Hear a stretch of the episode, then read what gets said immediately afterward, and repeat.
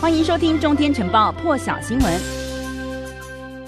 好，这个南韩总统文在寅呢，是在昨天下午两点多，从这个南韩的首尔机场搭上了专机空军一号，要前往美国，正式展开他五天的访美行程。预计会在这个美东时间十九号的下午抵达华府。临行前呢，他是在机场的贵宾室里头拜会了南韩的党政高层，也凸显出这一次访美的重要性。根据了解，这次文在寅呢，将会分别来会晤美国的副总统贺锦丽，还有总统拜登，来讨论朝鲜半的议题，谈及美韩两国关于新冠疫苗的合作还有支援。另外呢，像是这个三星集团、LG 集团、SK 集团，还有现代汽车等南韩大厂，在美国投资设厂生产这个半导体和电池呢，预料也将会成为这一次峰会的一个主要议题。文在寅在出访之前是表示，受到了疫情影响呢，其实从去年开始哦，各国的元首之间都是透过视讯来通话沟通的。那么这一次的行程呢，也是疫情爆发以来他首次出访，所以充满期待。他说，这一次访美呢，将会致力于取得良好成果。那么据了解，这一次文在寅呢是获得了美方的邀请前往美国，但是为了因应这个防疫的策略，所以呢这一次随行人员的规模是相较之前减少了大约有四分之一。而文在寅在就职之后至今呢是已经有过三次的访美经验了。过去第一夫人金正淑呢都有一起出访，不过这一次他是决定不随行。那么传出呢文在寅这趟访美最重要的任务就是和美方谈这个疫苗互换。南韩媒体掌握消息指出呢，这次美韩将会签下五大专属合约，南韩呢将会和美国的这个莫德纳还有诺瓦瓦克斯等制药商谈妥疫苗代工的生产，还有共同研发等等的合作。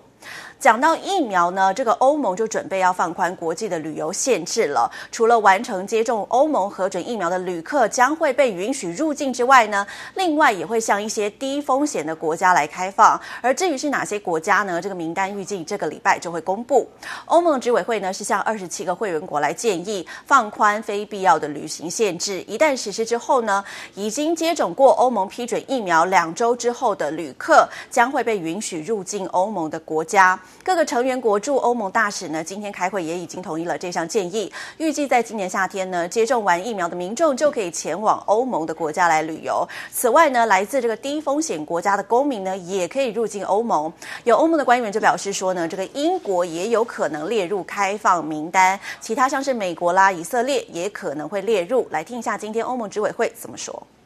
EU ambassadors agreed to update the approach to travel from outside the European Union. Uh, the Council will now recommend that Member States ease some of the current restrictions, in particular uh, for those vaccinated with a new Alpharest vaccine. The Council should also soon expand the list of non-EU countries with a good epidemiological situation from where travel is permitted based on the new criteria agreed today. 先回来关心一下台湾疫情哦，因为最近是不断的升温。那么过去呢，我们是在防疫的前段班，在这个本土确诊大爆发之后呢，是受到了国际媒体的关注。像是这个彭博新闻就报道说，台湾先前唯一的防线呢，就是边境管制，但是一旦被突破了，病毒长驱直入，台湾人对防疫成就的自满，侵蚀渗透了台湾的防线。在报道当中就指出呢，台湾边境防毒有效，但是在境内呢。几乎是不设防，病毒筛检也做得少，没有监测系统来揪出无症状的感染者，疫苗接种率呢更是低到几乎为零的程度。各界称赞台湾防疫有成，更让这个政府还有民众自满，以为疫情呢只发生在台湾以外的世界。在这个报道当中还提到说呢，防疫破口的关键就在四月十五一项不幸的决策，当局是决定要缩短机组人员隔离为三天，结果这个染疫的机师呢，就把传染力更强的英国变种病毒传播了出去，再经由这个万华的茶艺馆群组加速传播。茶艺馆的工作人员也好，还有这个顾客也好呢，因为不想暴露自己和茶艺馆有关联，让这个意调配合度都不高，也导致追踪感染源呢更加困难。彭博也点出了这个疫情爆发凸显台湾另外一个问题，就是这个病毒检测不普及。卫福部是宣称呢，普筛可以验出伪阳性，会让能为验出这个胃阳性会浪费医疗资源，这样的态度呢，其实跟其他国家是不太相同的。那么彭博也在报道当中提到了，新冠肺炎的确诊者当中有不少的比例呢是属于无症状的患者，相较于二零零三年的 SARS 疫情呢，要控制新冠疫情难度是更高的，要找出无症状的患者，他们说呢可以采用这个废水监测来找出病毒，或是定期的采检外籍移工与特种行业的工作者等。等等的这些高风险的族群，除了美国媒体之外呢，日本 NHK 也针对台湾疫情做出报道了。NHK 指出呢，台湾疫情急速扩大，但截至五月十七为止呢，完成接种第一剂疫苗的比例只有百分之零点九。如何要推进疫苗接种进度呢？成了台湾现在的防疫课题。NHK 报道说呢，台湾疫苗接种进度缓慢，目前到货的疫苗呢是英国的 AZ 疫苗，从三月二十二号开始呢，为医疗疗人员来优先施打，但是因为呢，国外施打这个 AZ 疫苗之后是陆续出现了血栓等副作用，所以部分国家是暂停来施打这个 AZ 疫苗。但是当时呢，台湾疫情相对稳定哦，所以民众对接种疫苗意愿不高。但即使台湾呢，把目前所有疫苗都打完了，也只能让总人口的百分之一点三接种第一剂。能否顺利接种疫苗呢？成为防疫课题。日本媒体的报道当中也提到了台湾。采采取严格的入境管理措施，原本顺利控制住疫情的，但是呢，导致近期疫情急速扩大的原因之一呢，就是这个航空公司直飞国际线的及时了。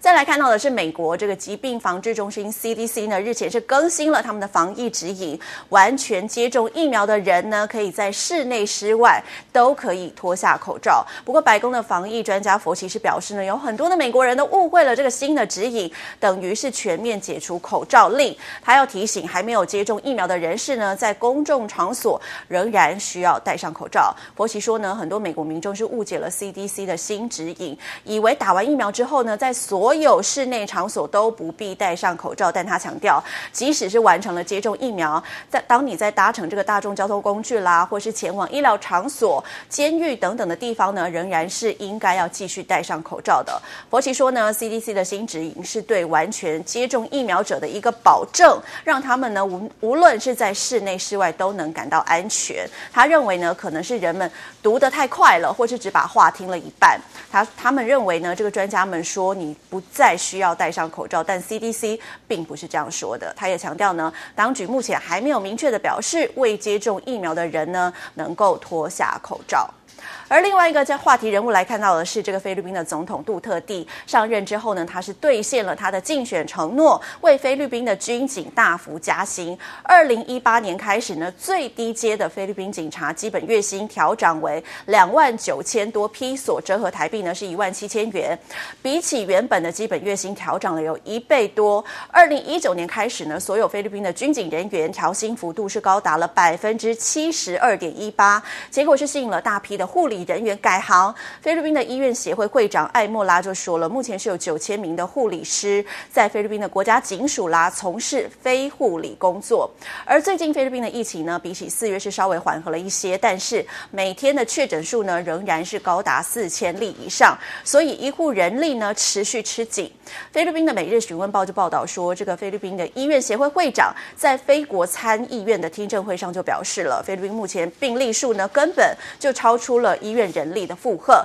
他指出呢，菲律宾有越来越多的护理人员染疫，在医院里头被隔离了，所以医院的护理人力呢也因此大为减少。菲律宾的护理协会会长说，这其实呢并不是护理师短缺，而是分布的问题。这主要呢是因为这个薪资福利，也因为政府不够重视我们的护理师。他表示呢，菲国的军警人员薪资大幅调涨，也让医院的护理人员大量外流。更多精彩国际大师，请上中天 YT 收看完整版，也别忘了订阅、按赞、加分享哦。